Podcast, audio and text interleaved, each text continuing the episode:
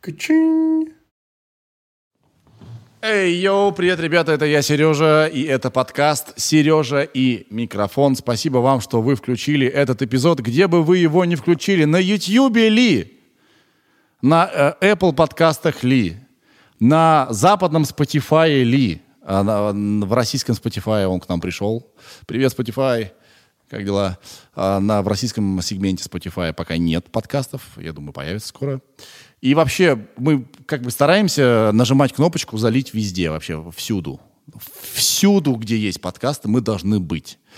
Ребята, что-то происходит с подкастами, чувствуете, да? Вы чувствуете? Вообще как бы э, нос по ветру держите? Что-то происходит. Какое-то движение приходит, по-моему, культура потребления подкастов. И это замечательно.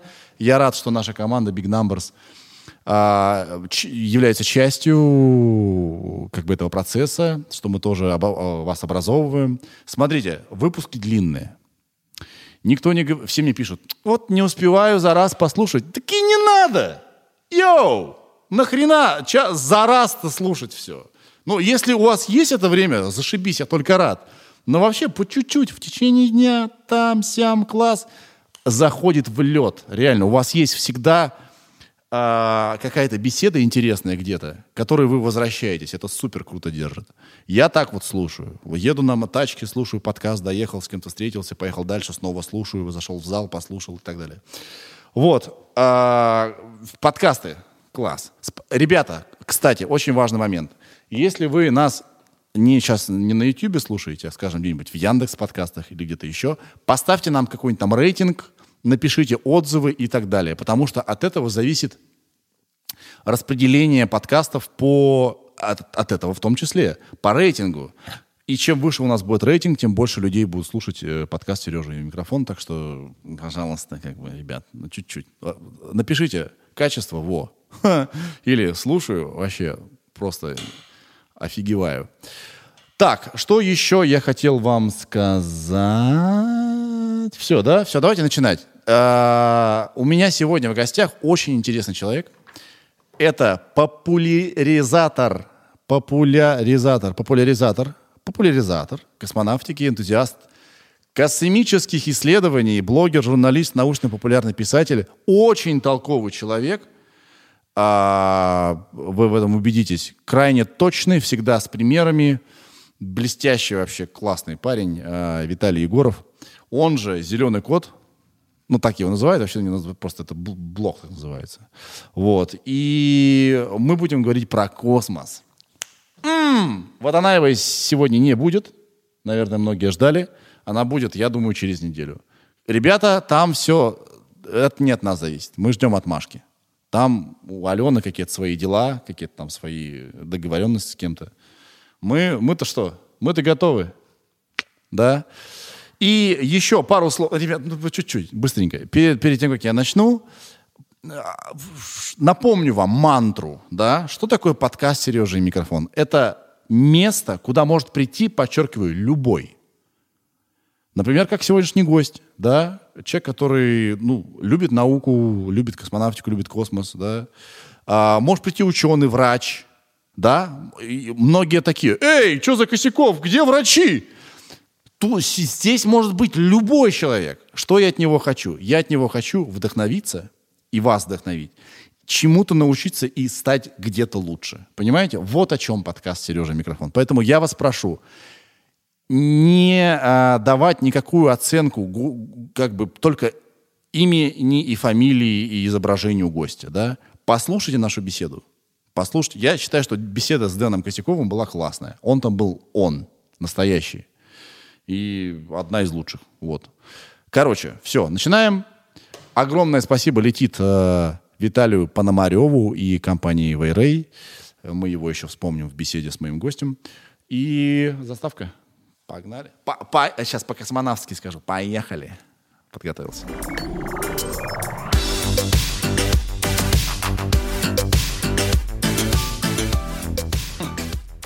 И мы в эфире. Привет. Привет. Как дела? Да, помаленьку осваиваем космос в миру возможностей. Вау, прикольно. Надо заучить такую фразу, чтобы подкатывать кому-нибудь. Я Сережа. Виталик Егоров, зеленый кот, блогер такой, про космос пишу. А, Спасибо, что пришел, большая честь. Э, Тебя мне порекомендовал э, Виталий Пономарев. Это был самый-самый первый гость нашего подкаста, и вообще мы ему очень сильно благодарны э, за то, что этот подкаст существует. Вот. э, и я уверен, что Виталий плохого не посоветует. И я тебя сегодня изучал целый день. И у меня Может тебе быть, просто потому, что мы тески. А, а, а, а. Ну, нет, на самом деле он давно читает мое творчество в блоге, интересуется тоже, и мы с ним давно знакомы, и, э, видимо, он считает, что то, что я делаю, полезным. Давай я тебя представлю, да, а ты меня поправишь, э, если я где-то что-то напутаю. Ты популяризатор... Ох, какое слово-то не- не- непростое для моей дикции. Популяризатор космонавтики, энтузиаст космических исследований, блогер, журналист, научно-популярный писатель. Так ли это? В общем, да, набрал регалий. Хотя, конечно, не для многих это рега- регалии, но стараюсь э, иногда, там говорят, вот известный там популяризатор еще можно, а вот там иногда ученым называют, инженером называют. Я говорю, не-не-не, ребят, я не изучаю космос, я изучаю то, что наизучали ученые, а я просто переводчик с научного на человеческий. Как тебе угораздило? Потому что мы сейчас за кадром общались, выяснили, что Ира э, у нас педагог по образованию, Даня педагог по образованию, я недоучившийся педагог, а, и ты педагог. Да, ну, наверное, это и помогло, потому что умение рассказать детям что-то сложное достаточно просто, оно помогает, когда ты что-то сложное пытаешься взрослым рассказать. Как тебе повезло, у меня интеллект шестилетнего ребенка, тебе будет легко со мной сейчас. Э, На самом деле, если задумываться о том, что у человека, у каждого ограниченный кругозор, каждый интересуется чем-то одним, и в большинстве своем взрослые люди давно забыли, чему их учили в школе. Э, Не то чтобы там про интеллект я не буду судить, а вот э, образование у всех совершенно разное, и там тот, кто сейчас крутит гайки на космическом корабле, наверное, правила русского языка, которые его учили, он знает не очень хорошо. А тот, который постоянно занимается там русским языком или там журналист, например, э, он уже вряд ли что-то вспомнит с уроков физики. Так Да. что в данном случае у каждого свой кругозор, и если в какой-то области, где он не э, погружен в тему, то его, в общем, вполне можно сравнить э, со школьником и рассказывать как школьнику, и ему будет интересно. Я могу сказать, что вообще по отзывам на присутствие здесь у меня в подкасте людей от условно науки, да, а, могу сказать, что людям нравится, когда с ними по-простому. И не Ну, нравится, разумеется. когда все усложняет, потому что, мне кажется, человек хочет усложнить, когда он сам ничего не понимает. Э, Ну, по-разному бывает. Бывает и такое. Иногда кто-то хочет, э, кто-то подсознательно усложняет. Э, Ну, точнее, не подсознательно, потому что для него это нормально. У тех же ученых, у них есть общий язык. Если, например, ученый будет разговаривать с ученым так, как будет разговаривать со мной или с другими людьми, на него посмотрят криво и скажут, ты что-то... М- Мне это э, похожую мысль, знаешь, как ска- сказал э, человек у нас был, который занимается трансплантацией. И он говорит, э, в этом наша проблема. Мы когда говорим в научном сообществе, да, мы все так усложняем, нам нужны переводчики типа тебя, Сережа, да, кто, э, объясняя которым мы вынуждены все упрощать до сути, да, и тогда нас понимают. Давай я вот с, чего начну. Наверное, самый частый вопрос, который можно, э, или бы даже скорее претензию, которую можно услышать а, в адрес тех, кто интересуется космосом, да, от обывателя, нафига им интересоваться? Нафига деньги на него тратить? А, ну, инте- там, вот, ин- Интересоваться и тратить деньги – это разные вещи. а, а если обобщить, ну, он, у нас здесь полно проблем, чего там еще? Вот Так вот нам? именно потому, что там нет здешних проблем, это интересно. Это другой мир. При этом это мир реальный, и он достижимый. То есть это возможность, это как дверь. Мы можем уйти туда. Ну, конечно, там это не слож- сложно, наоборот, э, и там у это получилось. Э, Но в целом, даже если мы про- просто в своих интересах туда уйдем, как в книжку про фантастику, э, фантастические книги, там, фильмы, игры, мы точно так же можем уйти в космос, в его изучение или изучение того, что из- наизучали ученые, просто, просто как в другой мир, почти сказочный. И он, и при этом его именно прелесть, отличие от сказки, то, что это реальность. Я изначально увлекся всем этим, когда начал следить за деятельностью марсохода. То есть Curiosity. Curiosity. Да. э, в Я на 12 него был тоже, под- я до сих пор подписан в Инстаграме на него. Ну вот, э, в 2012 году он сел на Марс. Ни одной фотки в купальнике еще. Прости, пожалуйста. Да. А, Ну, он-то вообще, он-то вообще голый. Да. И селфи он делает периодически.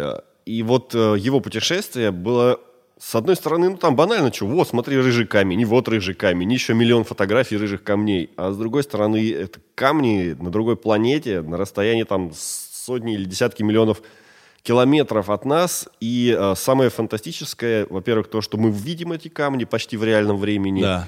И э, то, что это сделал человек. То есть человек сделал возможным бродить по Марсу вот почти, если хоть не своими ногами, то хотя бы своими глазами. И это круто, и это не может не вызвать интереса. Я повернут на космосе. Я хоть ничего не знаю, но у меня какое-то животное влечение к этому. Вот моя девушка, она говорит, боже мой, две темы, которые меня бесят.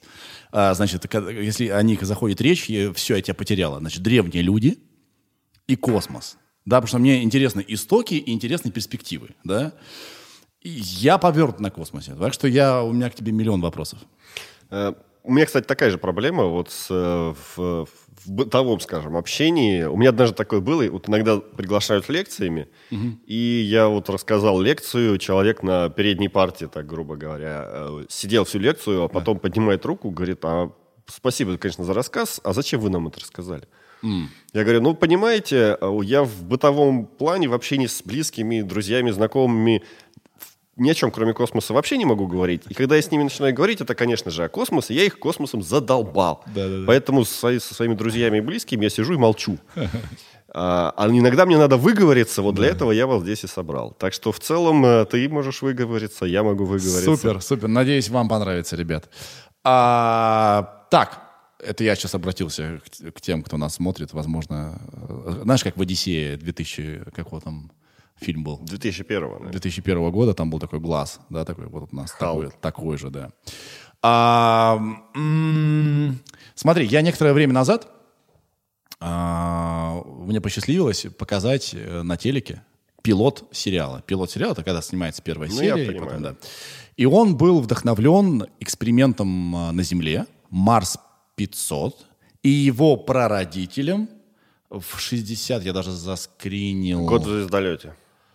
А, «Увидеть Марс, не сойти с ума» назывался документальный фильм. И там э, были кадры из э, фильма советского, тысяч, вернее, даже из кадров советских 1967 года, где трое людей значит, э, сидели в маленькой, малюсенькой консервной банке. Ну, «Год в звездолете» есть такой сериал именно, точнее не сериал, а документальный фильм, посвященный документальный именно фильм, этому да. эксперименту. И я был под таким впечатлением от именно советского эксперимента, потому что год там сидели наши, значит, эти пилоты, да, и, и мало того, что там им было тяжело, они пили свою мочу фильтрованную, да, тем не менее, да, им еще специально подкидывали психологические проблемы посмотреть, вот где предел этой вот э, предел возможностей да, да, да, да, да.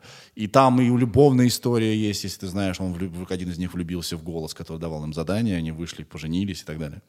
А, вот, я был под вашим впечатлением и сделал сериал. И вот я с тобой хотел сегодня поговорить, начать с Марса, да? Марс – горячая тема сейчас, да? Потому что с Луной все разобрались, да, она уже скучная. Ой, она... ну, не разобрались. Не, не разобрались с людьми на Луне, но это отдельная большая тема. А, да-да-да, я понимаю. Для слушателей ты... скажу, были. Были. Ты этому даже книгу посвятил. Да. А, были Вышло. или не были американцы на Луне? Ну, она называется «Люди на Луне. Главные ответы». И главный ответ – были были. Я тоже против всех этих теорий заговоров. Просто это все стало уже частью культуры, массовой культуры. Массовой культуры. И все таки ну, конечно, не были. Да? Это потому что об ну, этом все шутят. По данным в ЦИОМ, 57% россиян, по крайней мере, опрошенных в ЦИОМ, э, ответили именно так, что не были. Но у меня Тут еще патриотические чувства, понимаешь? Да, у меня для них плохая новость. Ребята, вы ошибались. Ну, как бы Луна, она рядом, все понятно, более-менее, вот она, да. А Марс долгое время считался вообще обитаемым, да? Марс тоже часть земной культуры, и марсиане часть земной культуры, так же как зомби, например, или вампиры, или драконы. Э, это мифические персонажи. Сейчас мы можем об этом говорить уверенно. Скорее всего, Марс не обитаем полностью, то есть стерилен. Э, у ученых остаются надежды на то, что там все-таки кто-то есть микроскопический. Но я рекомендую готовиться к тому, что нет никогда не было. Если бы это было, мы бы уже нашли вот те самые миллион рыжих камней, которые смотрели марсоходы. На одном из них нашли бы какую-нибудь ракушку или еще что-нибудь, и ничего. Ну, я не скажу, что я все миллион фотографий пересмотрел, но десятки тысяч, наверное, из них я видел.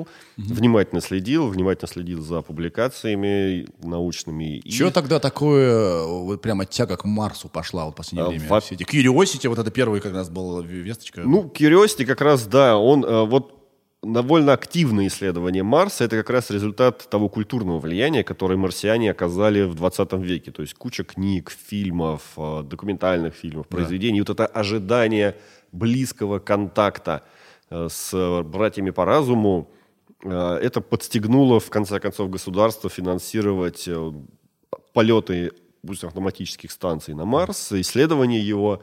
Ну и результатом стало, что никого там нет, к сожалению. Тогда зачем готовить людей к полету на Марс? Зачем э, это довольно... Сколько вот лететь человеку на Марс? Скажи. где-то полгода. Полгода, да? Если постараться залить побольше баков в баки топлива и потратить их на старте, то можно сократить там до 4 месяцев. А почему-то 600 Марс 600 называлось? Э, ну, Марс 500, во-первых. Э, тут а, предпол... 500, прости, пожалуйста. Тут, да. во-первых, предполагается полет туда-обратно, да. то есть общая длительность, то есть угу. там туда 4. И даже если мы туда слетаем за неделю, и обратно нам за неделю. Ну, если за неделю, ладно, может быть, получится туда-сюда. А если, скажем, туда два месяца, то там придется просидеть год. И обратно лететь примерно там ну, несколько месяцев. Проблема в том, что у нас, э, у каждого и у Земли, и у Марса своя орбита. Mm. И мы встречаемся, получается так, что э, Земля обгоняет Марс, у него скорость орбитальная медленнее, путь э, вокруг Солнца длиннее, и Земля за то время, пока Марс один раз оборачивается вокруг Солнца, Земля пролетает два раза. Соответственно, мы встречаемся, вот э, Земля и Марс, происходит близкое сближение раз в два года. То есть мы можем туда лететь за два месяца, но потом там придется сидеть те же самые, э, те же самые приличное количество времени до новой встречи. Так вот, зачем туда снаряжать людей, если ты говоришь, что все с ним понятно, тоже там никто не живет? Э, хочется. Самое, про Марс лучше всего вот, э, Илон Маск, известный популяризатор Марса и космонавтики вообще, наверное, самый известный на сегодня популяризатор космонавтики. Э, он, у него была одна лекция, посвященная именно экспедиции на Марс. И как он объяснил, почему Марс? Потому что ничего лучше у нас нету. Э, и даже Марс не то чтобы хорош на самом деле. А Марс наименее убийственен из всей остальной Солнечной системы в отношении землян. Угу. Есть Земля, это просто земля обетованная реально, рай да. на, на Земле, э, во всей Солнечной системе и уже во всей известной Вселенной. Да. А Марс, на Марсе более или менее в сравнении с остальной Солнечной системой. То есть лучше него у нас просто ничего нет. Если мы хотим куда-то лететь, Луна, она просто ближе, но условия на ней хуже, чем на Марсе. Там нет атмосферы, сила притяжения меньше, э, суточные... Как это на Луне хуже? Там нет этих, э, этих пыли этой чертовой несколько километров, нет этого... Да пыль там, она незначительна, пыль нас никогда не пугала. Потому что на Марс, как раз на Луне пыль есть, просто она не висит на высоте до 20 километров, да. но она есть, она разлетается при посадке космических аппаратов, она налипает на скафандры, да. и при снятии скафандров люди всем этим дышат, и эта пыль намного, намного хуже марсианской пыли, потому что э, на микроструктуре эта да. пыль просто острые куски стекла, э, острые куски камня, э, либо остроугольные, либо просто вот это вот такая вот вулканический пепел, очень опасный для того же самого организма, если он внутрь попадает, он да. просто застревает в тканях.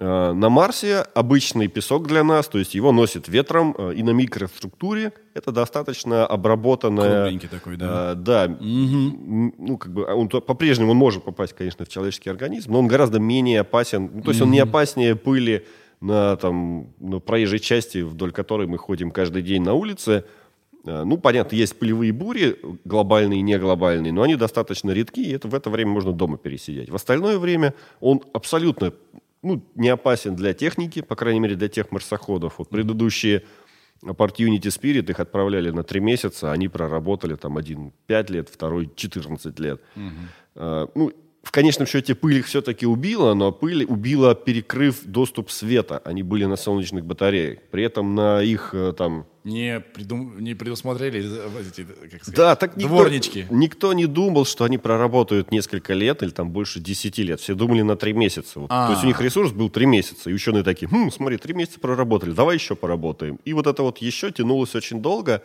Э, И была даже идея у бюджетного агентства, которое рядом с НАСА, там при НАСА находится, они такие, давайте закроем Opportunity, потому что, ну что, деньги на него идут, а он уже свое давно выкатал. И там целое возмущение народа поднялось, потому что вы что, офигели, это наш национальный герой, это там, единственный самый героический американец, который лазит там по Марсу. Ну, к тому времени уже Curiosity по- добавился, но Opportunity, он э, просто был, оказался долгожителем, его все знали, запомнили, и, конечно, из уважения к его годам э, его тянули до конца, но вот э, бюджетному агентству помогла пыльная буря. По бытовому, вот что нам может дать освоение Марса? Вот что там можно? Там какие-то ценные ископаемые? Что Нет, к сожалению. Э, Пока как, все, что мы знаем о Марсе, о его геологии, строении, его геология очень близка к геологии земных океанических плит. Э, То есть э, в геологии строение Марса и те полезные ископаемые, которые на нем есть, они, в общем, не отличаются от того, что есть на Земле. На Земле даже благодаря более активной деятельности воды они лучше э, скучкованы в каких-то рудных жилах и так далее, э, воды и биологии. Э, на Марсе же этого не было, поэтому там есть примерно все то же самое, но более равномерно распределено по поверхности, и проблема там с этим будет.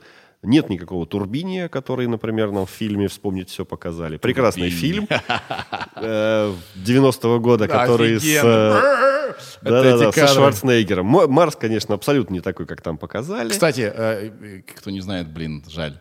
А вот то же самое произойдет, что в фильме, если человек попадет в земную, ой, в э, атмосферу Марса. Все будет гораздо быстрее. Вот эти вот глаза вылезут у него, да? Ну, там будет не так все красочно. Просто человек сам очень быстро потеряет сознание, и все внешние поверхности, э, все слизистые, просто жидкость начнет выкипать. То есть я правильно понимаю, человек хочет, человек вообще в принципе, как вид, да, хочет полететь на Марс, потому что может.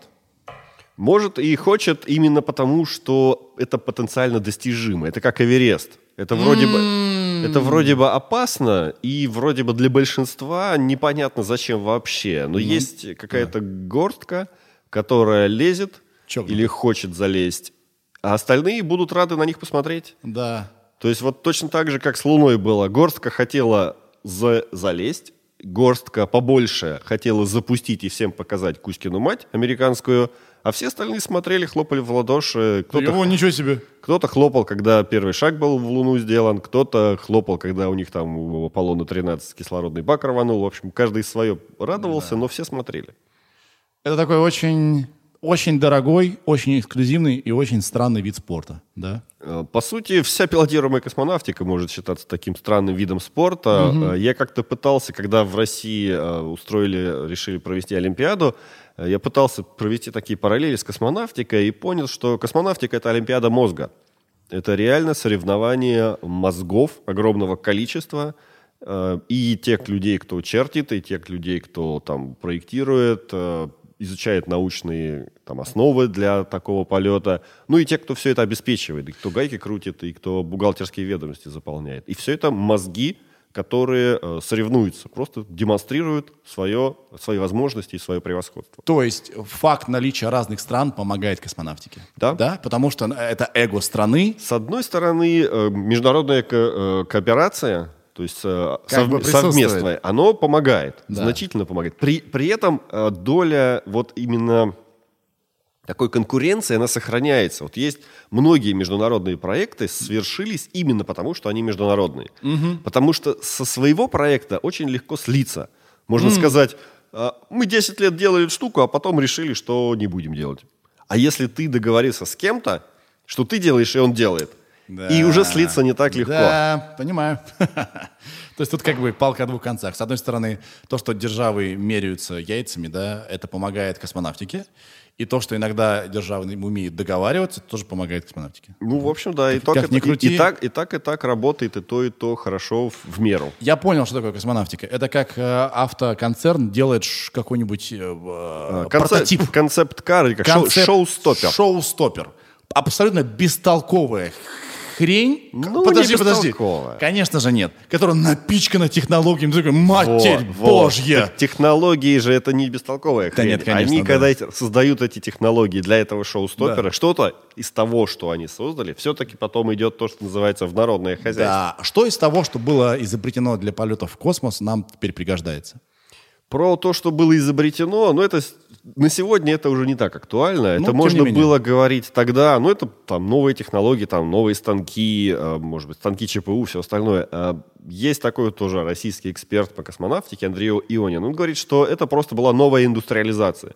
Э, Просто модернизация производства, которая была проведена не только именно космического, а вообще, которая была проведена под таким флагом развития космонавтики, реально просто обновили Прикольно. э, технологии, станки и все прочее То есть, чтобы с тех времен, что осталось. с тех времен, это 60-е, 70-е, да? Ну вот, э, по сути, да, это же период научно-технической революции, и вот под эгидой космоса многое обновилось. и Прикольно. То есть мы выиграли в любом случае все. Э, Да, разумеется. Если говорить конкретно, вот там начинается вот про тефлоновые сковородки, это все легенды. Тефлон был освоен задолго, там еще в 30-е годы, задолго до космонавтики, и к сковородкам космонавтика не имеет никакого отношения. Если говорить про реальную пользу, которую дает космос, это прежде всего навигация и связь. При этом навигация важнее, хотя чаще всего говорят, вот связь, или как в фильме «Гравитация». Спутники побились, все, мы там только этими морзянкой пере- перепикиваться можем с другими континентами. Да нет же, у нас 90% информации идет по Земле, по Да. наземным кабелям. Космос — это примерно 10% передачи мировой информации. То есть мы не зависим от космоса в этом плане, но с, это такой огромный рынок, что даже эта космическая часть, обесп- самые большие деньги в космонавтике, именно в коммерческой, крутятся именно в передаче данных, в Да. ретрансляции. Насчет этого хотел Но тебя- для, для Прости. А, Для мировой экономики самое главное влияние – это навигация. Мы этим не задумаемся об этом. Вот я сегодня шел к вам, тут не банально до вашей студии добраться Да. через все эти лабиринты. Но мне там, да, помогли с видео. Да. Э, Но э, в целом вот навигация – это просто колоссальный подарок для всей мировой цивилизации, которой мы пользуемся уже 20 лет, не, не задумываясь об этом, и подсчитать, вот сколько мировая экономика выиграла за счет вот этих всех оптимизаций, достигнутых Раньше там дорогу покажешь, а сейчас таких вопросов не задают. И дорогу получается найти быстрее. И вот мне даже не встречались оценки, насколько мировая экономика выиграла, выиграла благодаря да. этому. Да. При этом, а, если я правильно вот все знаю и понимаю, а, наша значит, орбита ок- Околоземная. ок- околоземная просто мусорная свалка. Ой, нет, это преувеличено. Нет такого? На это, если смотреть картинку там разрешением там, 1000 на 900 пикселей, и там в, виде каждого пикселя будет э, вокруг Земли там шириной там 600 пикселей поставить по пикселю на каждый мусор, тогда кусок мусора там даже больше 10 сантиметров. Таких примерно 20 тысяч обломков вокруг Земли летает. Э, И тогда покажется, что ой, караул, все, мы уже просто вылететь ракетам лететь некуда. Они не протолкнутся там, потому что мусор. Э, Есть э, другая оценка про мусоринки размером не больше 10 сантиметров, больше 10, их вот около 20 тысяч, а от сантиметра и больше. Таких примерно полмиллиона. Э, Еще, кажется, с- тут 20 тысяч С каких-то. такой скоростью не несутся, они же могут повредить. А, ну да, да, конечно, могут. И периодически встречаются там, сталкиваются, уклоняются, космические аппараты стараются уклониться, да. Ну, просто масштабы космоса нами до конца не оценены. Вот что такое 20 тысяч э, фрагментов или там предметов размером 10 сантиметров? Это фургончик «Газель», полная банок Кока-Колы. Если их распределить по площади Земли, или даже заставить летать по площади Земли, да, они очень маловероятно, что они когда-нибудь мы вообще их найдем Да. на всей этой Земле. А пространство, оно не только шире Земли, а это еще и объем. Да. И я просто решил попробовать посчитать объем э, низкой околоземной орбиты. То есть мы не смотрим там, где навигационные спутники летают, спутники связи, это все выше. Да. Низкая околоземная орбита. Объем ее делим на количество вот этих фрагментов полмиллиона. У меня получилось, что на каждый обломок, вот это вот больше одного сантиметра, приходится миллион кубических километров пространства.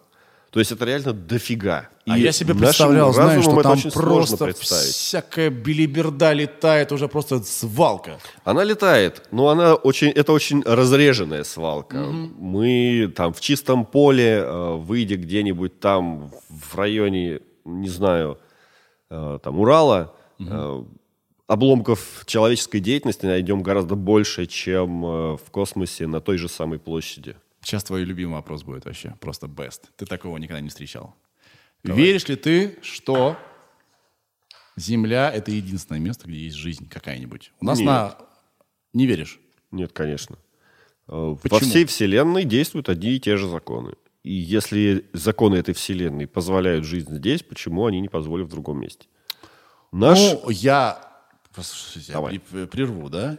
Давай. Я читал, э, что-то я читал, да, что количество факторов, которые сошлись для того, чтобы на нашей чертовой земле зародилась углеводная да, жизнь, нас так много, Да. что ну просто это неповторимое некое сочетание. А, Да, э, совершенно верно. Да? Э, Вот э, нужно, во-первых, массу... Масса — это очень мягкое слово. Это Да. действительно там какие-то дикие э, вероятности или, или малые доли вероятностей. Э, То, что из нежизни сформировалась жизнь, из того, что из этой жизни сформировалась многоклеточная жизнь, это столь же сложная, и из многоклеточной жизни развилась разумная, Разумная, жизнь. И обычно, когда доходит разговор до этого, я всем слушателям говорю, ребята, мы, вот мы сейчас сидим, мы можем жаловаться на нашу жизнь, тут вот ну, самоизоляция нас мучает, вот там машина у нас, э, в машине что-то гремит, скрипит, и нам это не нравится. Не вс- при всем при этом мы, наша жизнь, это результат четырех с половиной миллиарда летнего везения. Нам прет четыре с половиной миллиарда лет, даже если, н- несмотря на то, что сейчас у нас какие-то жизненные неурядицы и проблемы.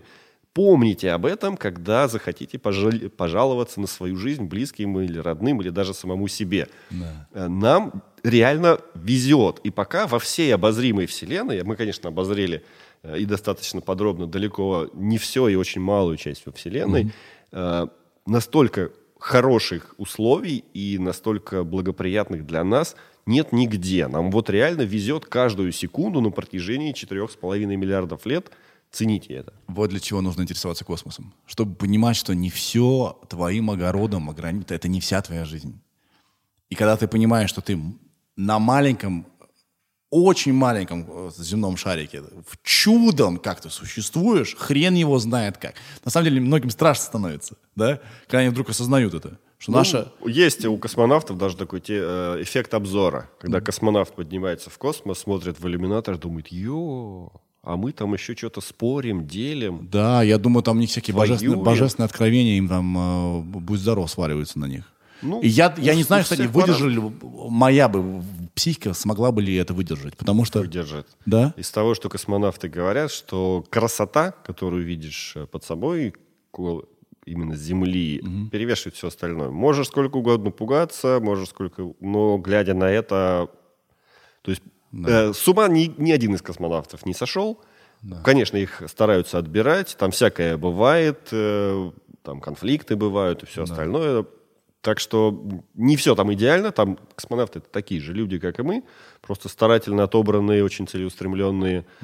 Э, И при этом э, никто из них не пострадал от того, что осознал там, малость нашей Земли, зато э, это повлияло на них в хорошую сторону, по их же отзывам. Какая, какое чудо, какая, какая чудо э, жизнь. Это невероятно. Просто.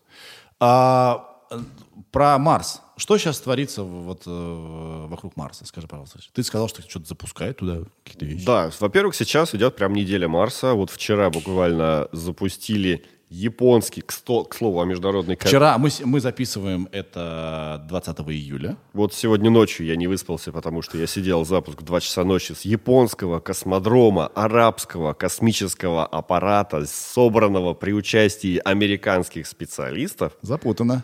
Э, К слову о международной кооперации, э, и арабы в- э, из Объединенных Арабских Эмиратов вкладываются в развитие космической отрасли. Казалось бы, что там сиди в своих песках, э, строй элитные особляки на, на нефтяные деньги. А они думают о будущем, они развивают свою космонавтику. И что запустили? Э, Космический аппарат, который будет изучать атмосферу Марса. Если, например, до этого подобный, по- на подобный подвиг решились индийцы, у них своя ракета, своим э, запустили, причем Индия стала первой страной, которая с первого раза дострелила до Марса успешно. То есть до этого Советский Союз пытался, с первого раза не получилось. Америка пыталась, Япония пыталась. Ну вот у Европы еще получилось, но Европа это все-таки не страна, тем более запускали с Байконура российской ракетой проверенной.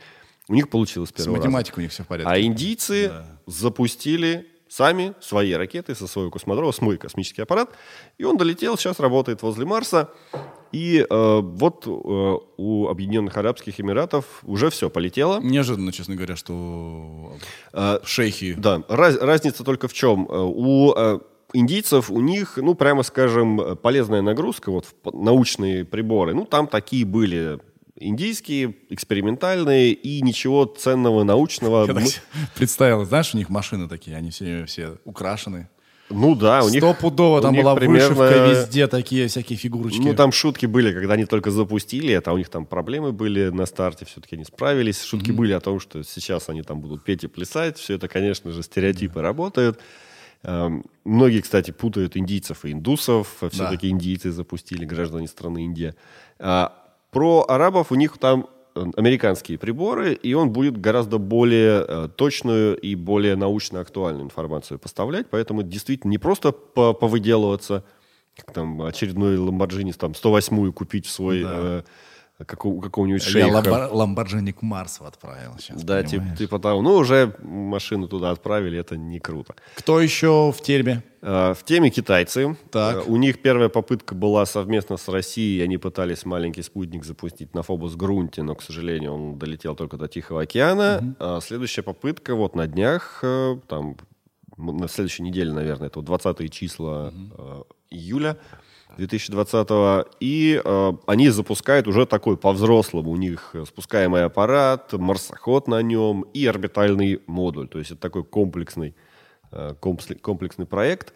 У них уже успешно сели два лунохода на Луну, и теперь они хотят повторить опыт э, с Марсом. Я думаю, ну, у них высока вероятность того, что получится. Будем, конечно, надеяться. Космонавтика такая вещь э, сложная, иногда что-то где-то взрывается. Но они молодцы, и опыт имеет очень большое значение в этой работе. И чем больше ты делаешь, чем больше ты ошибаешься, у всех это бывает, э, тем больше у тебя получается. Когда будут люди впервые на Марс отправлены, как думаешь? Или знаешь? Не скоро. Э, Что бы ни говорила НАСА, что бы ни говорил Илон Маск, в ближайшие 10 лет точно людей на Марсе не будет. Почему? Сложно. Во-первых, сложно, дорого. Э, Ну, 10 лет нужно как минимум стараться что-то сделать, ос- освоить необходимые технологии, создать нужные корабли, ракеты, все это собрать на низкой околоземной орбите или как-то иначе. Короче, э, не, не то, чтобы это было невозможно в принципе, но это задача, которая требует очень специализированной разработки, направленной исключительно на это. Нельзя просто так пойти на рынок, там, накупить необходимых деталей.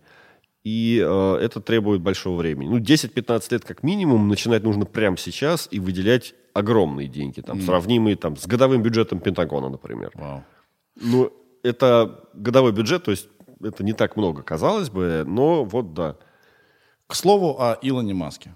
Значит, пока мы все сидели на карантине, э, каждая новость вообще была для всех очень значима. И э, э, Илон Маск запустил, э, вернее, какой-то спутник запустили с помощью его ракеты, правильно?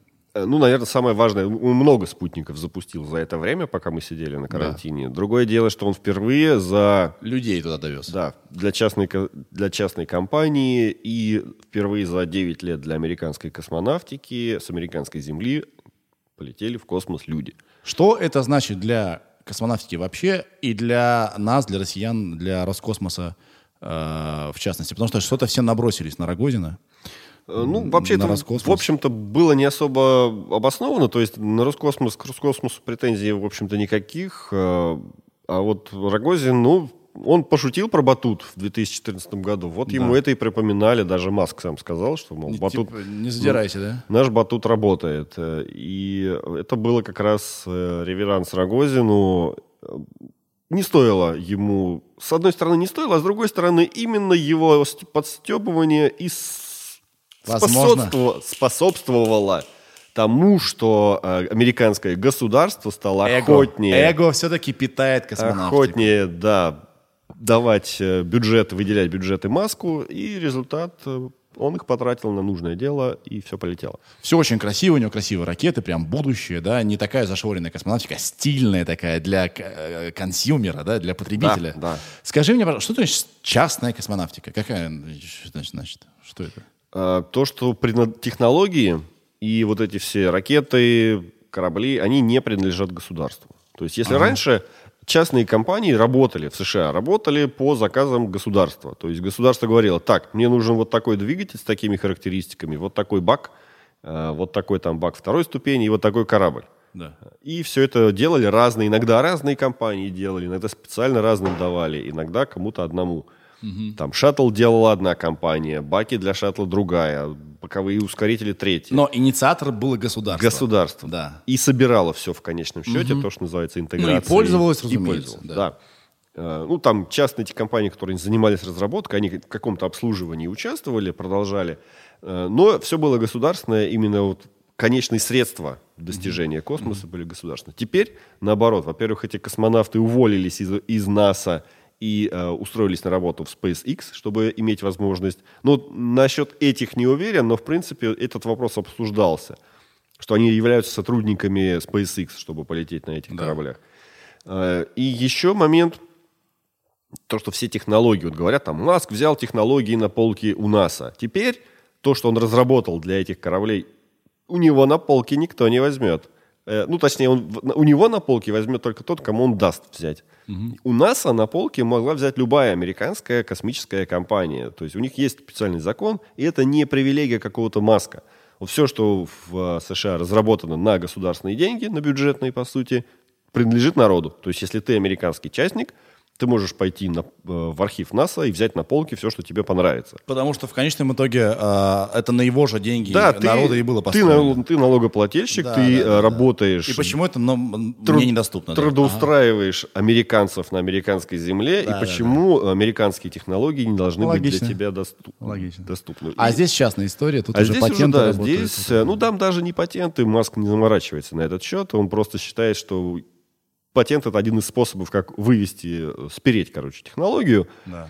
Э, и проще держать это при себе и просто работать на опережение, не дожидаясь, что, ну, то есть не сидеть на какой-то технологии 60 лет, а Хорошо дви- ли это? двигаться вперед.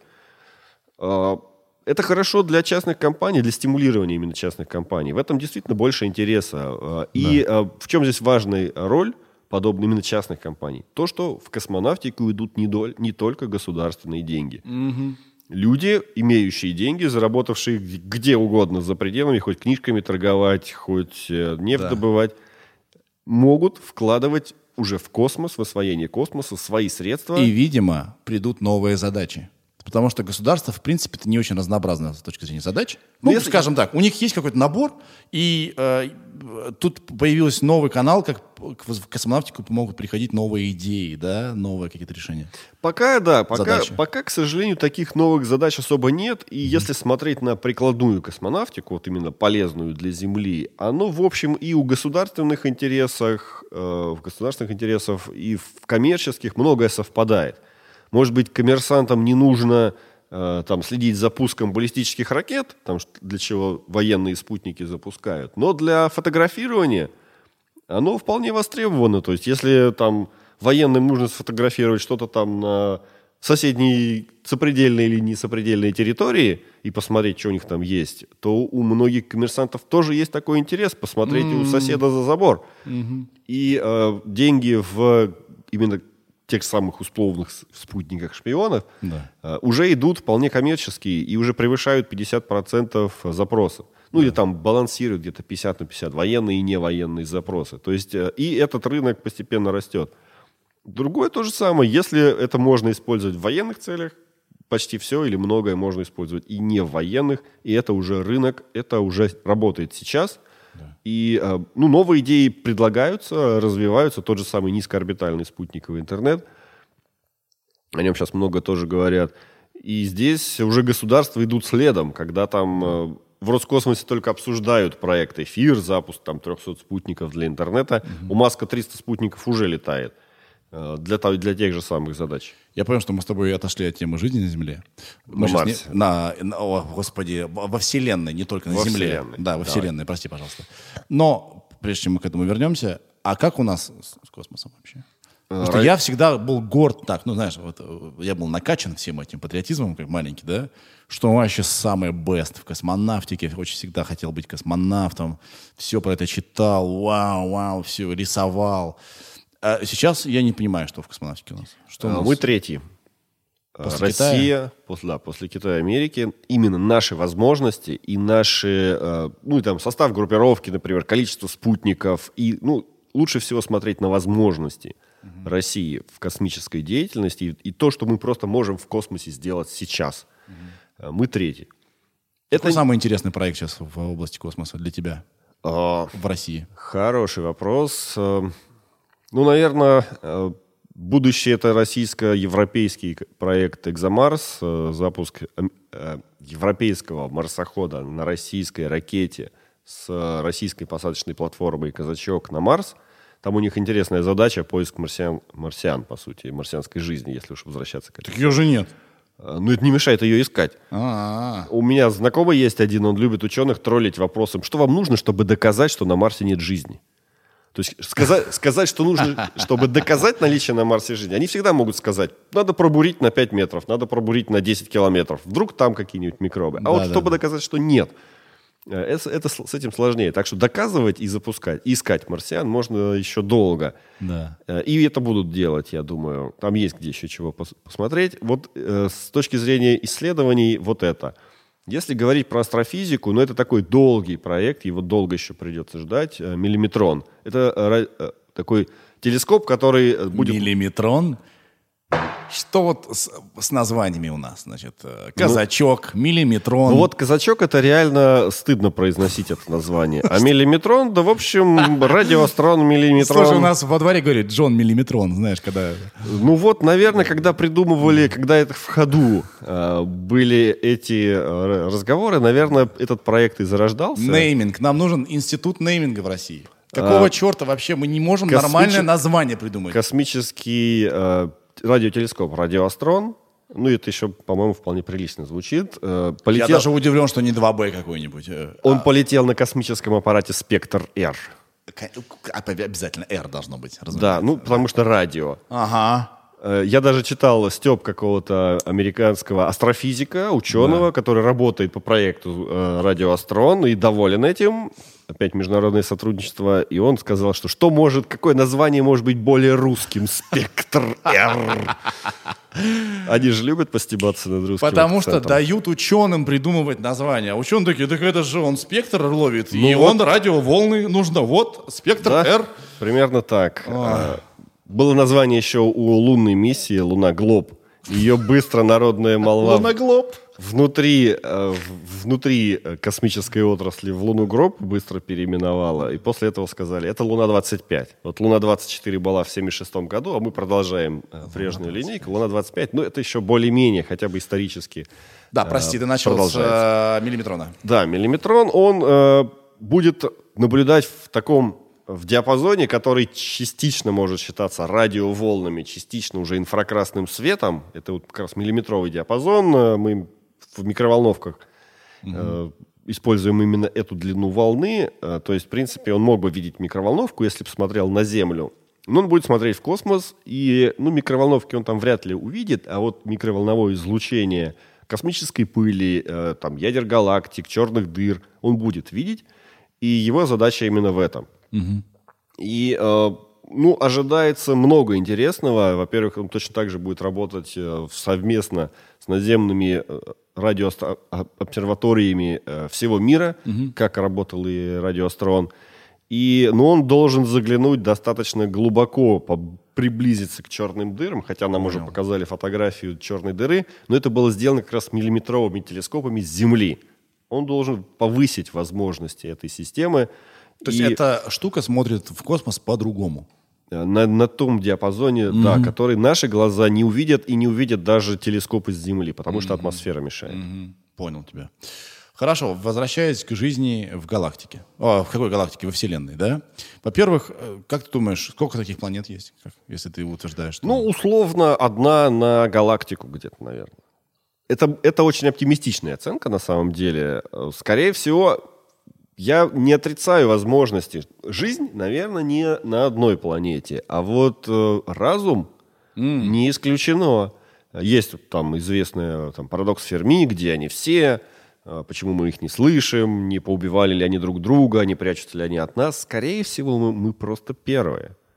Может так сложиться. Наша Вселенная довольно молодая. Всего там три поколения звезд прошло, и там наше Солнце третье поколение звезд. У предыдущих просто не было возможности, потому что они состояли только из водорода и гелия. У них не было компонентов, чтобы создать жизнь. И, возможно, мы просто первые разумные. Блин, облом. Так почему облом? Значит, мы... Есть такая... Мы, за- мы главные теперь. Да, так что... так Ответственность чё- на так- нас. Так что плохого? Да люди мы отстой, главные. потому что... Ну, мы работаем над этим все-таки. Да люди, мы хотим, чтобы прилетели инопланетяне и все разрулили. Мы тут такую кашу заварили вообще. Это лень. Придется все разруливать самим. А, Вот надежда, что все прилетят и починят, прилетят и наладят жизнь. дадут нам прилетят техно- кубик такой технологии. светящийся. Ну, мы такие, Да, ёб да. твою мать, наконец-то! Все! Все Нет. починилось сразу. Не ждите этого, А. не надейтесь. Все придется вот там исследовать, решить все, жизненные зем- все проблемы жизни на Земле. Да. все придется делать самим, не рассчитывайте. Но вот здесь в данном случае есть такая фраза тоже, э, по-моему, Артуру Кларку э, приписывается, что э, мы либо одни во Вселенной, либо не одни. И то, и другое пугает. Я немного ее перефразировал. Круто. Он Э, крутой. Если мы одни во Вселенной, вся она наша. Если мы не одни, то у них проблемы. Почему же? Ну, потому что есть мы. И мы чокнутые. И если не сейчас, то в будущем Подожди, мы почему? способны им их создать. Да почему мы, мы до, до Марса долететь не можем? Но это сейчас. А ты говоришь про другие галактики. Ну, Миллион лет назад люди догадались только камень в руку взять. Им понадобилось полмиллиона лет или даже больше, чтобы камень к палке привязать. То есть они миллион лет пользовались камнем и палкой, и только потом догадались привязать камень к палке. Прикинь, как они себя глупо чувствовали такие. 20 тысяч лет назад, Что? 20 тысяч лет назад, ну там, может, чуть больше 20 тысяч лет назад, люди догадались согнуть палку и сделать лук. Э, Тысячи лет назад люди попробовали порох поджечь. Сто лет назад люди полетели, поднялись на, над землей в- в- на предмете тяжелее воздуха. 60 лет назад, 51 год назад, вот буквально сейчас, годовщина, люди уже ступили на Луну. Э, Что будет через 50 лет, через 100 лет, через тысячу, через миллион, э, можно только предполагать. Если мы друг друга не поубиваем, мы уж точно через миллион лет составим большую проблему для всех других видов жизни и разумной жизни в нашей галактике, если мы успеем первыми. И мы точно, там, «Аватар» можно посмотреть, или много другого. Э, И я вот рекомендую, ну, точнее, не рекомендую, я полагаю, что вот фильмы «Чужие» Да. будут скорее про нас снимать, чем... э, А, мы такие захватчики. да, мы, мы им проблем создадим гораздо больше, чем они нам. А это мы говорим про такую же форму жизни, да? Э, Ну, скорее всего, она будет близка к нам, потому что вот то, что именно углеродная форма жизни, э, или углеводородная ее можно назвать, э, с- то есть вот э, с- молекула углерода и водорода, э, она в комбинациях, именно это сочетание углерод-водород, дает такое количество молекул разнообразных с разнообразным свойством, которое не дает вся остальная химия вместе взятая. И, скорее всего, э, может быть, будут разные условия. Но э, принципы и вот базовая основа жизни, скорее всего, будет именно такая. Да, понял тебя.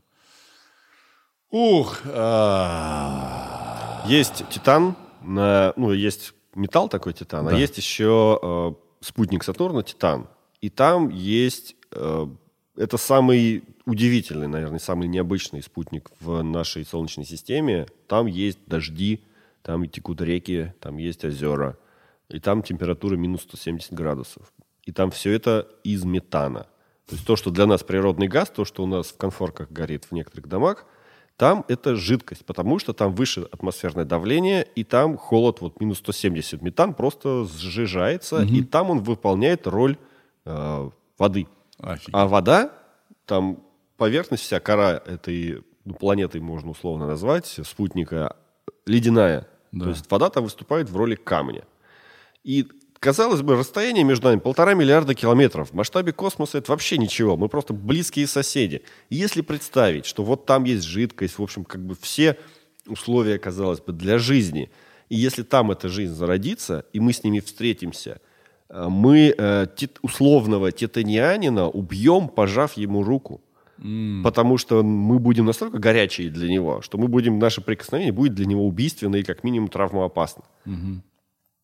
Поэтому вот здесь простой пример, насколько может быть сильна разница даже там на совсем небольшом расстоянии. А главный враг э, космических исследований – это расстояние, да, потому что их очень тяжело преодолевать. Долго, у нас нет таких скоростей. Правильно? Ну, э, тот, кто делает ракеты, он именно так и скажет. Скажет, дайте мне денег побольше, чтобы я преодолевал эти расстояния эффективнее. Э, я считаю, что главный враг освоения космоса – это отсутствие э, чего бы то ни было, чтобы нам там было где-то достаточно далеко. Э, ну, то есть все, что нам нужно, есть у нас. Все, что нам нужно из, ну, в нашей хозяйственной деятельности, оно есть на Земле. Так. И ничего в космосе, в дальнем космосе для землян, кроме куража, ага. по сути, и нет. Вот это, то есть это космос э, для нас на сегодня, известный, по крайней мере, космос, да. это просто очень высокий Эверест. Туда залезть круто, но особо пользы, кроме снега, мы там не накопаем. Да. И, к сожалению, это вот так. То есть мы можем создать... То есть если вдруг мы засечем где-то жизнь, тогда такие, о, нам Конечно, нужно туда. да, это интересно. Да. Это ага. и иногда есть такая теория заговора о том, что давным-давно нашли инопланетян, но тщательно их, их скрывают. Да нет же, наоборот, все, любой астроном, который найдет инопланетян, инопланетную жизнь, он радостно и побежит по улице, рассказывая каждому об этом, именно потому, что это колоссальные бабки пойдут в отрасль и, и астрономам, и э, космонавтам, и ракетостроителям.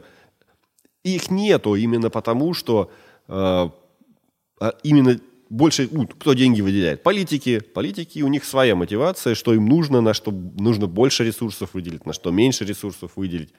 И э, они оценивают, вот нам нужно залезть на этот Эверест, или мы потом как-нибудь это сделаем. Так. Или будем ходить кругами вокруг него, очень долго убеждая, что это очень важно для развития человечества. А цели, цель вот только кураж. Вот люди на Луну долетели, почему? Покуражиться, показать, что они круче всех остальных. Да. Другой цели там так и не нашли, к сожалению. Теперь Марс. Марс то же самое, да, это более высокий Эверест. Угу.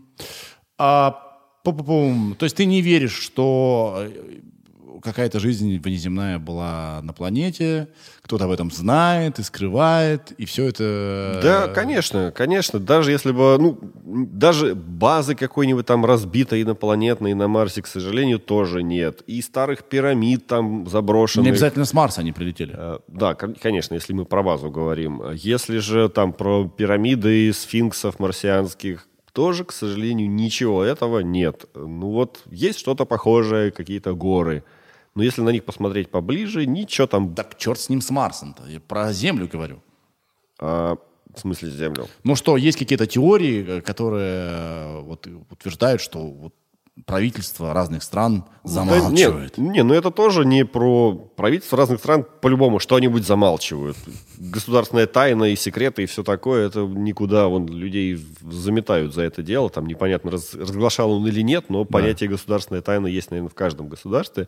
Так что что-нибудь государства точно скрывают. Но вряд ли это будут инопланетяне, потому что, во-первых, в этом нет никакого смысла, а во-вторых, э, ну, сложно спрятать э, там, кошку в темной комнате, но с включенным светом. Э, Инопланетянам нет никакого смысла было бы там взаимодействовать с каким-то одним государством. Вряд ли для них это понятие вообще государства что-нибудь значит. Для mm-hmm. них мы будем просто как разные э, там кучки муравейные на одной полянке. Да. И там договариваться с одной против другой кучки, ну, зачем им это нужно? А есть всякая уфология. Я, кстати, подумываю, чтобы сюда пригласить это в подкаст какого-нибудь такого, знаешь, даже, может, не одного сразу, да, такого горящего уфолога. Мне кажется, таких уже сейчас нет, потому что... Ну вот, пожалуйста, недавно вышло видео, где пилот засек какой-то объект и не мог понять, что это такое. Ну, НЛО... НЛО. НЛО существует. Потому что НЛО означает «я не знаю, что я вижу». Угу. То есть неопознанный, неопознанный летающий, объект. То есть вот я вот недавно этой ночью гулял, там смотрел комету и попутно видел НЛО. Смотрю, какая-то фигня летит, светящаяся.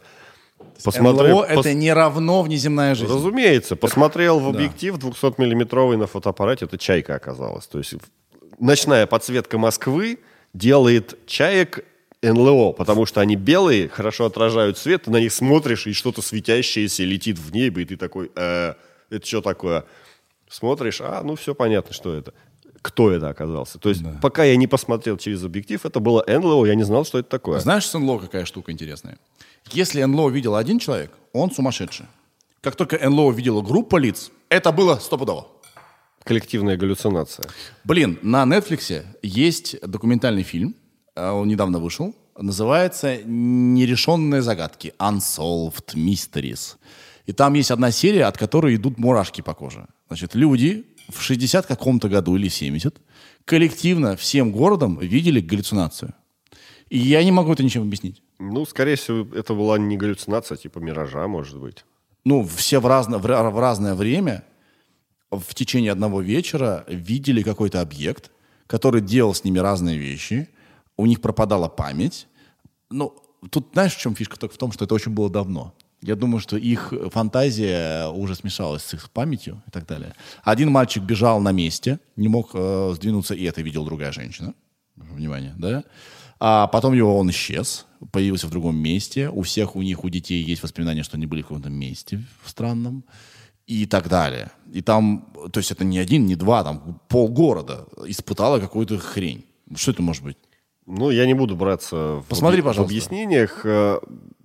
Э, здесь всякое может быть. Как, как самое да. подставное именно то, что все это сейчас и на чьих-то воспоминаниях. Да, и еще знаешь, в чем проблема? Это все выглядит как какое-то кино. Вот в чем проблема. Потому что э, массовая культура оставляет в голове наши какие-то решения. И потом наш мозг именно эти решения Я могу рассказать о другом наблюдении, массовом наблюдении НЛО, которое. Э, в котором я ну, не, сам не поучаствовал, но э, присутствовал в тот момент, когда куча видеозаписей появилась. Э, люди над Петербургом увидели огни. Прям угу. огни в небе. И видно, что э, люди выкладывают с разных аккаунтов э, разные точки съемки – разное качество съемки. Кто-то там камерой. Ну, это было лет 10 назад, тогда не у всех были там 15-мегапиксельные, 25-мегапиксельные телефоны. Но все равно качество разное, угу. но примерно одно и то же. В небе висят такая гроздь огней, висит на одном месте.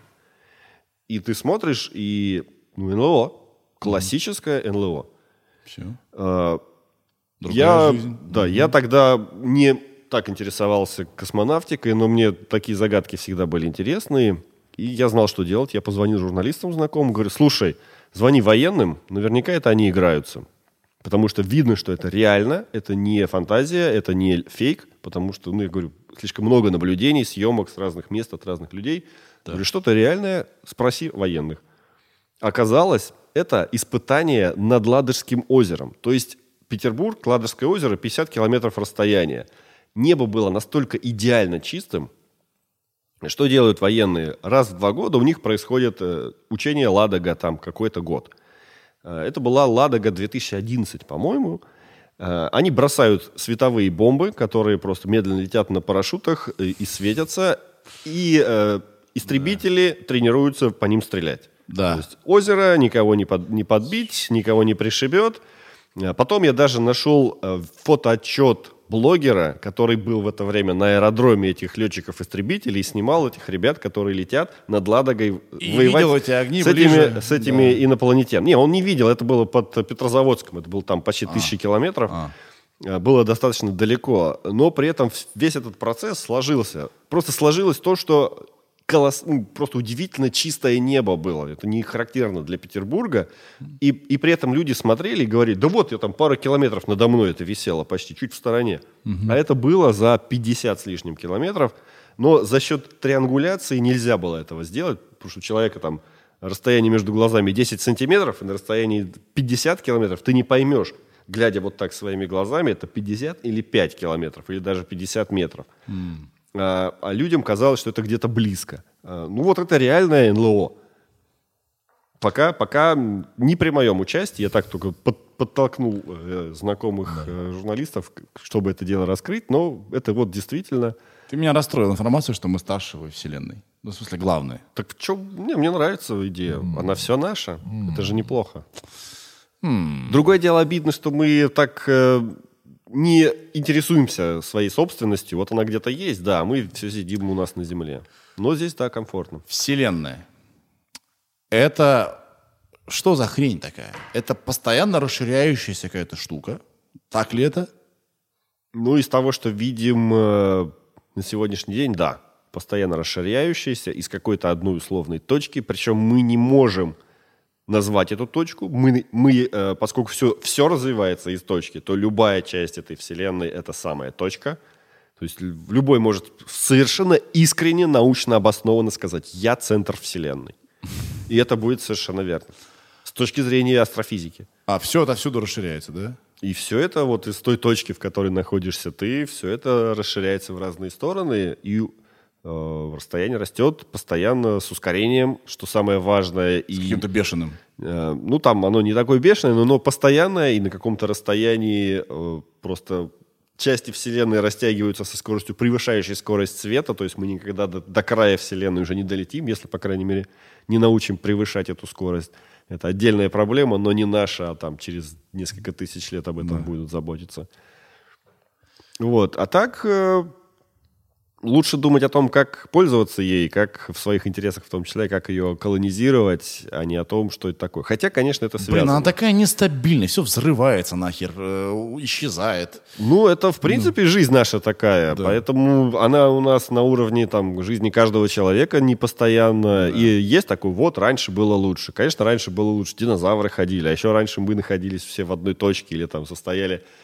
Вся вселенная была гелиева, водородная. Все было, конечно, лучше и, и проще. Но на самом деле самый лучший момент это здесь и сейчас э, для каждого из нас. И нужно тоже помнить об этом и ценить это. Мы свое хозяйство, я имею в виду хозяйство, не в этом смысле, а в смысле вот хозяйство, да? Мы насколько его знаем сейчас вот, э, наука, как вот заглянула куда? Э, На 5%. О, классно. Э, Ну, по крайней мере, вот из, того, из той материи, э, из того вещества, из которого состоит Вселенная, более или менее мы понимаем принципы работы, законы и состав у 5%. 25% еще неизвестного – это темная материя, и у 75% это темная энергия. И что это такое, никто вообще не знает. Но темная материя примерно представляет, что это, наверное, какие-то частицы, которые до сих пор не поймали, а темная... Темная материя, что это такое? Э, Никто не знает, что это такое, но знает, что оно есть. Как поняли, что, как оно есть? Посмотрели на галактики. Да. Вот они все такие красивые в виде колес, там со, Спиральки со такие, спицами, да, крутятся. Э, Примерно прикинули, сколько там звезд. И оказалось, и примерно прикинули скорость. Есть э, методики, определяющие скорость вращения. Там можно понять, что она вертится в эту сторону с такой-то скоростью. И оказалось, что если мы возьмем массу газа, пыли, звезд, черных дыр в этих галактиках э, и посмотрим скорость, которой они э, вращаются вокруг своей оси, то все бы это просто разлетелось в разные стороны. Как помните, это старый на Ютубе ролик, где там ребята садятся на детскую такую карусельку Да. э, и привязывают мотороллер. И один э, уезжает на мотороллере за ремень такой и раскручивает эту карусельку, и ребята в разные стороны разлетаются. Вот э, так бы все и разлетелось. Ну, если бы, гравитация. если бы, да, гравитация. Но вот гравитации, силы притяжения вот этих этой пыли, газа, звезд, черных дыр, находящихся, видимых в этой галактике, не хватит для того, чтобы удержать вместе. Они бы все равно разлетелись. И тогда предположили, что, наверное, там есть еще какая-то масса, Которая все склеивает. которая, благодаря которой все это не разлетается и сохраняет вот эту скорость. Да. А, И, и эту массу назвали темная материя. Что-то как-то очень зловеще ее назвали. Темная материя. Ну, темная подразумевается, ее могли там Вася назвать. Ну, тогда бы Васи обиделись. А здесь сейчас тоже... с- ну, С другой стороны, хорошо, что не дали нашим ученым называть эту, эту штуку. И кто открыл? Ну, наверное, американцы. С- Вот видно по названию, что не, не русские. Это было бы э, субстанция 1,2М. Ну, может быть. Ну, если посмотреть название каких-нибудь квазаров или пульсаров, там тоже очень все стрёмно. И а, научное сообщество, оно что, согласно с этим? С этим с Так этой научное теорией? сообщество, оно только и увидело признаки этого. Мы не видим эту материю. Мы Я видим, понимаю, что не видит, но а, мы, ну, не потому, что она темная, а потому что это просто нет никаких, никаких методов поймать ее. Сейчас куча экспериментов по всему миру. Предполагается, что частицы этой материи пронизаны вся галактика, и нас этими числе- нитками, да? то ли нитки, ну если про материю говорить, да. Иногда все-таки некоторые астрофизики рекомендуют темное вещество использовать. Ну, dark matter, э, темная материя, уже как бы так исторически пошло. Все ее пытаются сейчас поймать, пытаются вычислить, что это такое, где, как, как ее взять. Но пока не получается. Но ее проявления видны. Видны не только вот в этом примере э, с вращением галактик, И что еще не изучено? а, Темная энергия. Темная Темная, энергия. энергия. темная энергия, если темная материя занимается тем, что сжимает, удерживает вместе, то есть именно оказывает гравитационный эффект, то темная энергия делает прямо противоположное. Она оказывает антигравитационный эффект. То есть Да это, что ж такое? Это, это именно та сила, которая растягивает нашу Вселенную. А, Именно вот э, она в- в- вкладывается в э, ее эффект именно в этом ускорении. То есть если бы это был взрыв, взрыв он расширяется примерно с известной скоростью. И потом по инерции летит. Да. А, ну и у этой, эта скорость стабильна. Да. А в нашем случае с нашей Вселенной идет ускорение. То есть что-то разрывает нашу, наш взрыв, А. нашу Вселенную растягивает все быстрее и быстрее. И вот это быстрее и быстрее, это сила, которая ответственна за это ускорение, ее и назвали темная энергия. И поэтому, когда говорят, вот что нам ждать от науки, э, вот эти открытия, э, не обязательно это будет астрофизика получит, не обязательно астрономы, это может быть там большой дронный коллайдер даст ответ на вопросы. И если мы поймем, что такое темная материя и темная энергия, если мы условно сделаем корабль из темной материи, Понял, мы, может и быть, за- по-другому будем путешествовать. заправим темной энергией, и тогда наши возможности... Мы не будем переживать, что нам лететь до Марса полгода. Мы уже будем другими масштабами мыслить. А, офигенно. И возможности у человечества будут немного иные. Горячая тема в сериалах научно-фантастических – это кротовьи норы. Уже просто только ленивый не написал про это. Э, Ты две точки, посмотри, они на пространстве, но они могут соединиться. Вот Это уже во всем. Ты веришь в это? Просто пространство и время – это связанные две вещи. Спасибо, Там- Интер- Интерстеллар, спасибо. Да-да-да, А, хороший а- фильм. Обучили хороший фильм, всех. конечно. А, пространство и время это одно и то же. Вернее, суть, суть, суть одного и того же. Ты веришь в то, что можно где-то как-то срезать? Ну, пока кротовьи норы – это лишь следствие определенных законов, формул, которые мы просто написали на доске. А, И для того, чтобы создать свою кротовью нору, нужна сущий пустяк, нужна отрицательная энергия. То есть у нас есть энергия, то есть то, что способствует... Не отрицательная харизма, потому что я, у меня есть. Не, ну это у многих, э, у многих, наверное, такое есть. Нет, от- э, отрицательная энергия. Э, У нас есть нулевая энергия, отсутствие энергии, у нас есть энергия. А что такое отрицательная? Ну вот э, на грифельной доске, меловой доске, мы можем минус поставить, у нас получится отрицательная энергия. Но вот сделать что-то подобное в лаборатории, антиматерия, получается, это не так сложно. Это производится в малых количествах, но все-таки это можно сделать. Но это не то. Это немного иное. И вот с, э, с отрицательной энергией все плохо. И даже если сделать вот... Есть там, следствие того, что спонтанное возникновение этих кротовьих нор, оно, э, даже если возможно, то какие-то там на доли к- секунд. Хотя э, внешне, скажем, по проявлениям эффектов, кротовья нора э, на каком-то отдалении не будет отличаться от э, черной дыры. И вот отличить черную дыру от кротовьей норы сможет российский миллиметрон. Подписывайтесь. Вперед, миллиметрон, покажи Ставьте лайки. всем. Да, но полетит он лет через 10 в лучшем случае. Подожди. То есть, подожди. То есть кротовьи норы это не фанта... Это с этим согласен ты? Они есть? Э, Законы физики, современные, известные, не отрицают такой возможности. Мгм. Что такое черная дыра?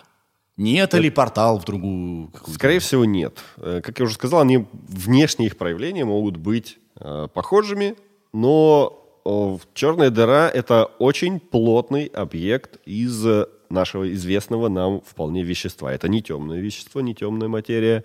Э, Если мы сожмем Землю нашу до размера горошины, это будет черная дыра. Но мы не сможем это сделать. Э, К счастью, да, и к счастью, нет никого, кто бы это мог сделать, но гипотетически. То есть, э, вот если даже э, нашу материю, вот которая там видеокамера, микрофон, мы, э, вся наша планета вокруг, по которой мы там путешествуем, если все это мы просто сожмем очень сильно, то мы получим черную дыру. Маленькую такую, но черную дыру из того, что из того вещества, из той материи, которая нам близка, знакома и известна. То же самое, черная дыра это просто следствие э, там, катаклизмов в космосе, которые произошли, которые создали необходимый слой, вот эти силы сдавливания, ну это там в ядрах звезд э, или в ядрах галактик это происходит.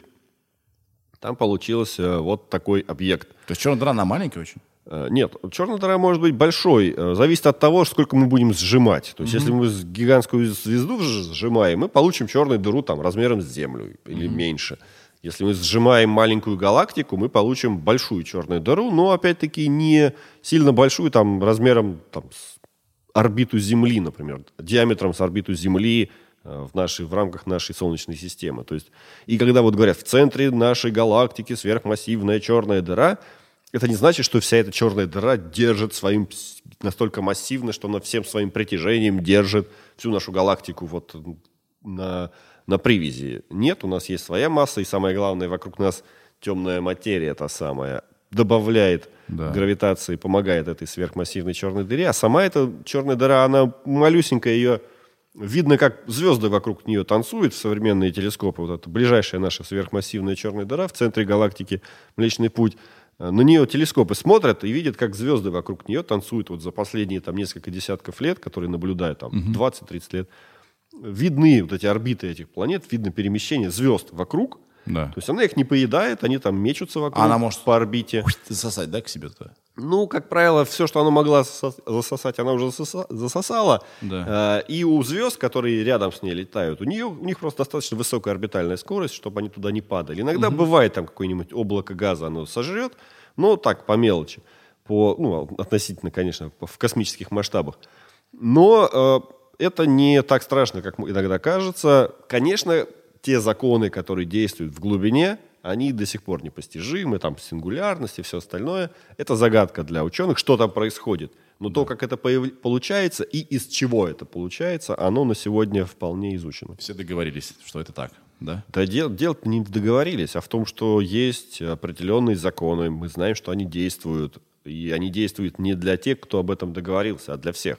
Смотри, ты популяризатор космонавтики. Что для тебя вот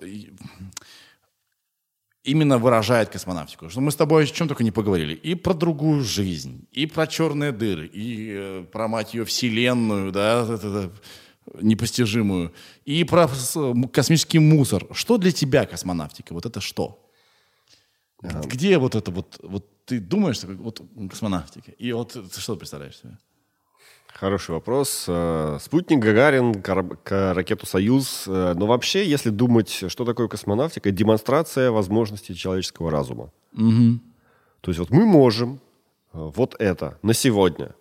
50 лет назад могли меньше. Нет, 50 лет назад, получается, больше могли, по крайней мере, когда на, на Луну летали. Э, Сто лет назад могли гораздо меньше, могли только мечтать. Тысячу еще, миллион еще меньше. И вот этот э, шаги вперед, шаги дальше, возможности подниматься выше, и вот это, это как раз э, олицетворение. Космонавтика — это олицетворение возможностей развития э, человеческого разума и достижений человеческого разума. Ну и возможность такое э, овеществленное воплощение познания. Вот именно что мне интересно, почему я говорю энтузиаст космических исследований. Мне, честно скажем, не интересно, как наши космонавты летают в космос, как они там писают, какают. Самый часто задаваемый космонавтам вопрос. Не за этим они туда летают. Мне интересно, что они там открыли, что они там изучают, что изучают mm. на Марсе, что изучают на Луне, что открывают, что изучают те же самые радиотелескопы и телескопы. Вот это интересно. Возможность заглянуть за край, увидеть то, там, банально тот же самый марсоход. Перешагнул какой-нибудь пригорок, заглянул за него, и до него, на этот пригорок, никто вообще никогда не смотрел – и даже ты, который получаешь эти фотографии в общем доступе, они лежат на сервере НАСА, любой может это сделать, но не, не любой туда заходит, а ты это получаешь, ты, ты смотришь на эти же фотографии, на эти камни, практически вместе с учеными, которые запустили его, угу. и вы вот первые люди на Земле, которые видят этот камень. Пусть он такой же, как предыдущий миллион, э, но вдруг там что-то будет иное. И вот эта возможность смотреть за край – смотреть туда, куда не смотрел еще никто.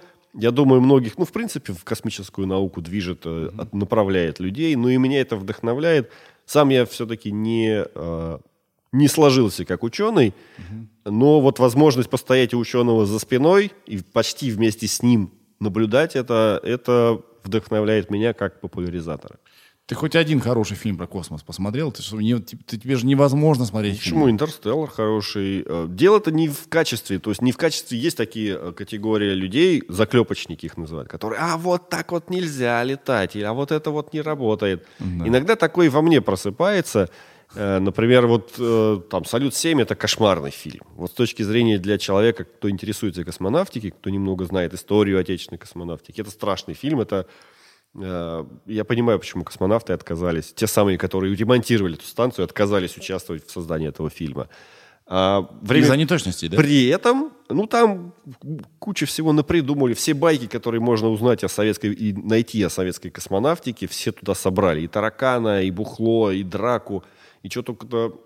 Понятно. Вот. А Э, но зато он в прокате оказался удачным. А время первых, которые, я считаю, стоит к нему относиться почти как к документальному, там, конечно, тоже приукрашено все.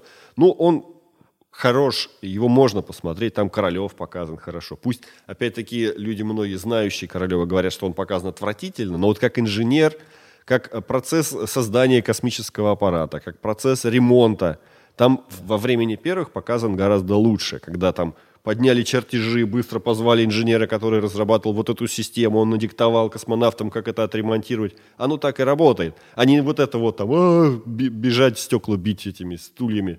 Да. Это, это глупо, конечно, все было. Но это шоу. И время первых провалилось. Ну, я, конечно, оцениваю картинку, э, точнее, фильмы не по э, картинке и технологиям, а по идее, которую они закладывают. И в этом плане «Марсианин», в этом плане Интерстеллар, они хороши. Гравитация, он красивый, но при этом гравитация, главная мысль, которую я увидел в гравитации, это что космос мечтает тебя убить всеми мыслимыми способами. И самое главное, что, о чем может мечтать человек в космосе, это побыстрее с него свалить.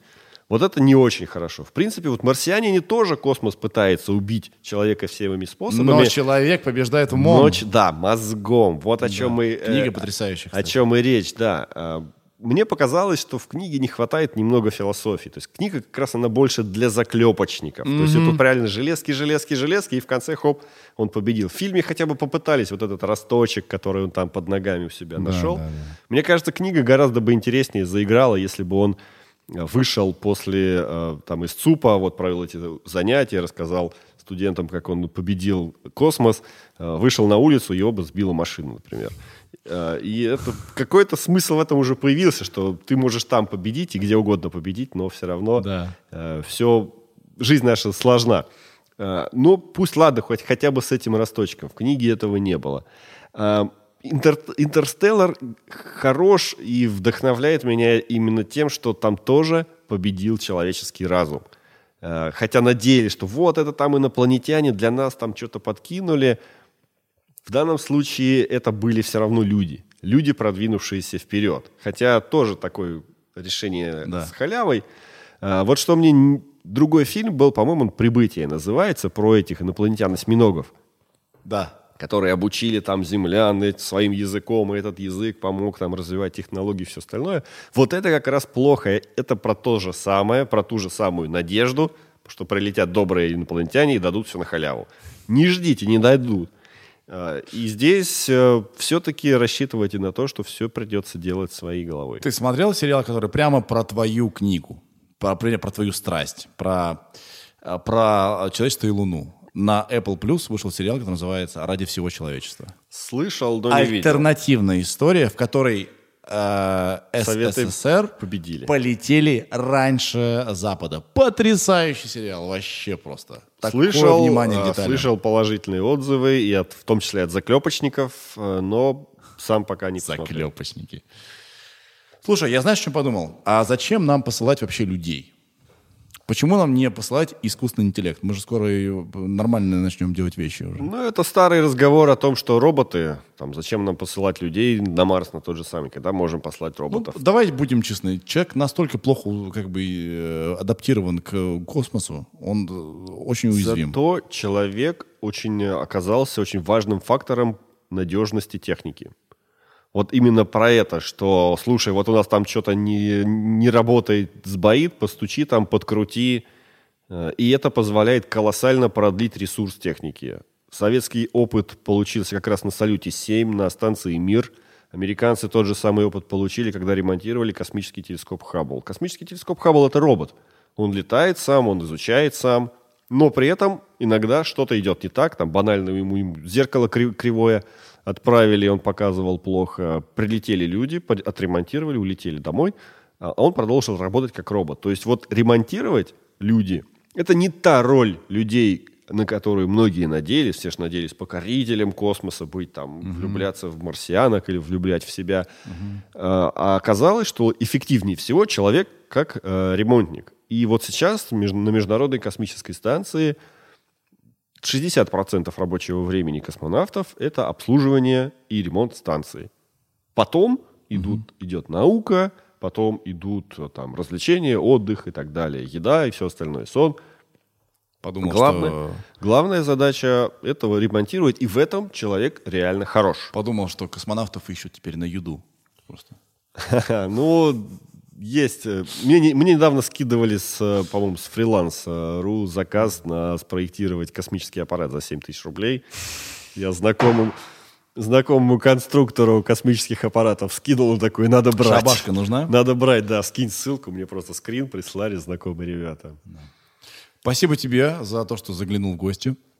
Ты классный. А где можно тебя читать? Зеленыйкод.ком. А, Да, есть такой блог, есть ЖЖ «Зеленый кот» тоже, есть «Открытый космос зеленого кота» YouTube блог и э, Виталий Егоров в соцсетях. Ну, там нас много Виталиев Егоровых на самом деле, но э, поискать там у меня лента На твоей аватарке, скорее всего, звезды. Нет, на моей аватарке «Зеленый кот» ВКонтакте, и э, я на фоне, по-моему, зодиака у Музея космонавтики. Э, астрология не работает, но знаки зодиака — это просто созвездие, по которым движется Солнце в своем годовом пути, так что оно есть на обсерваториях, можно найти знаки зодиака, на Музее космонавтики, и вот на фоне его, него как раз моя фотка и на аватарке в Фейсбуке. Ты классный пример того, что если тебя что-то интересует, почему должно что-то мешать, э, как бы стоять между тобой и интересом, да? Все можно изучить, Да, можно так или иначе приложить свои усилия в том, что тебе интересно, даже если ты не космонавт, не инженер, не Да. ученый, всегда можно найти свое место. и жизнь офигенно интересная вещь. Э, Есть не только космонавтика, Это- есть много всего, где можно колоссальный. бурить и бурить. Колоссальный подарок Вселенной, пользуйтесь им рационально. Далай Ламинг. Ребята, спасибо, до следующих встреч. 橋は。